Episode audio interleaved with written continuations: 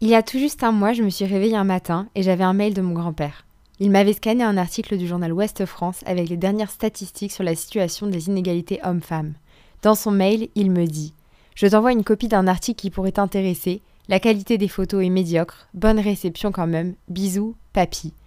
Il ne le savait pas encore, mais je venais de publier mon premier épisode de Débranché la veille. Alors je lui réponds, je le remercie pour l'article, et je lui parle de mon nouveau projet. Le lendemain, il me répond Original ce nouveau loisir. Tu veux devenir journaliste, chroniqueuse? J'ai écouté tes deux premiers enregistrements et j'ai aimé. C'est qui la prochaine? Mona Ozouf Pour être tout à fait honnête avec vous, j'avais entendu parler de Mona Ozouf que brièvement et du coup ça a un peu piqué ma curiosité. Pourquoi c'est elle qui lui est venue à l'esprit en premier? Et quelques jours plus tard, je reçois un nouveau mail.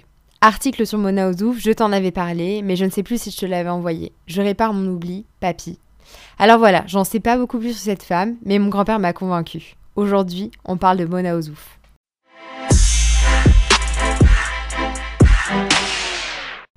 Mona Ozouf est née le 24 février 1931 à Lannilis en Bretagne. Fille de deux instituteurs, elle suivra sa scolarité secondaire à Saint-Brieuc, où elle côtoiera Louis Guillou, écrivain, et sa femme Renée Guillou, qui sera sa professeure de lettres.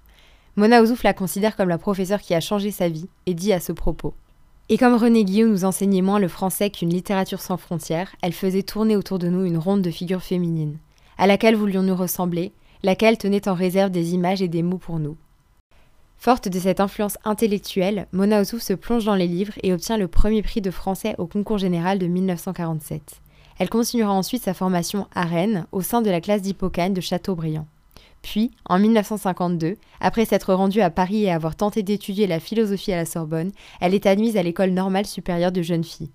En 1955, elle en sort agrégée de philosophie, reçue sixième.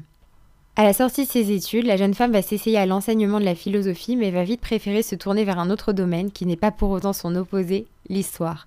À cette époque, Mona Ossouf rencontre Jacques Ossouf, historien lui aussi, et les deux époux se retrouvent dans leur passion pour l'histoire de l'éducation en France. Jusqu'à sa retraite en 1997, Mona Souf sera directrice de recherche au CNRS, chroniqueuse au Nouvel Observateur et participera à la revue Le Débat.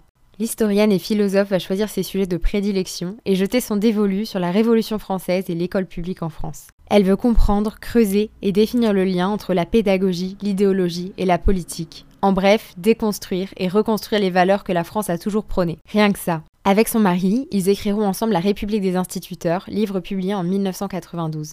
Mais à cette époque, Jacques Ozouf, alors directeur d'études à l'école des hautes études en sciences sociales, fut victime d'un accident cérébral qui le priva de la parole.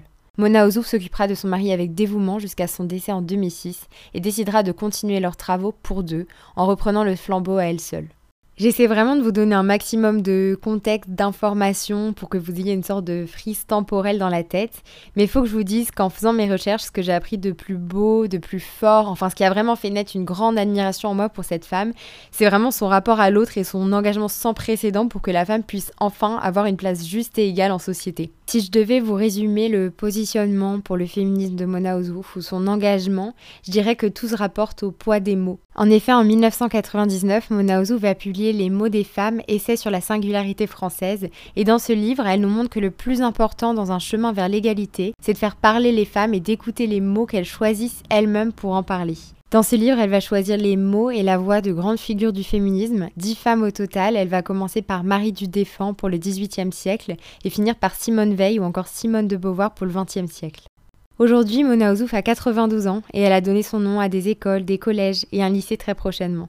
Très attachée à sa région natale, la Bretagne, elle se rend chaque été à l'école des filles du Helgat dans le Finistère, un espace dédié à la rencontre d'auteurs, d'artistes et leur public par le biais d'expositions ou d'événements. Un espace qui lui ressemble et où on peut l'imaginer nous parler des femmes, de la société, de pédagogie.